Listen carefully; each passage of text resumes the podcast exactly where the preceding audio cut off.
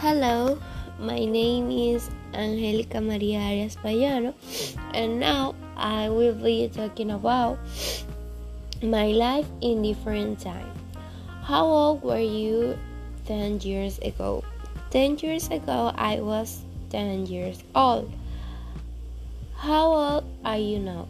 Right now, I am 20 years old. Where did you live before?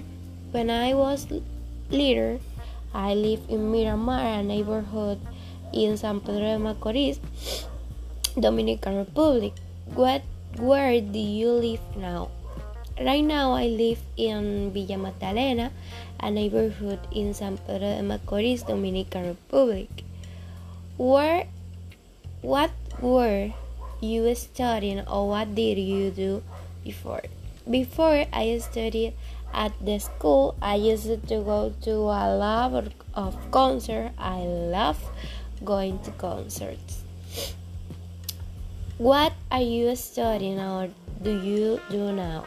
Right now, I am studying at the University Juan Vicente Moscoso, ISFODOSU, majoring in biology.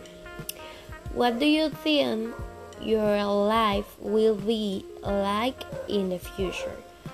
With the help of God, I believe that my life in the future will be full of happiness, many beautiful things, forming a beautiful family with a good job, a good house. I hope to be happy all the time and to be doing all the things that I like. Thank you and bye bye.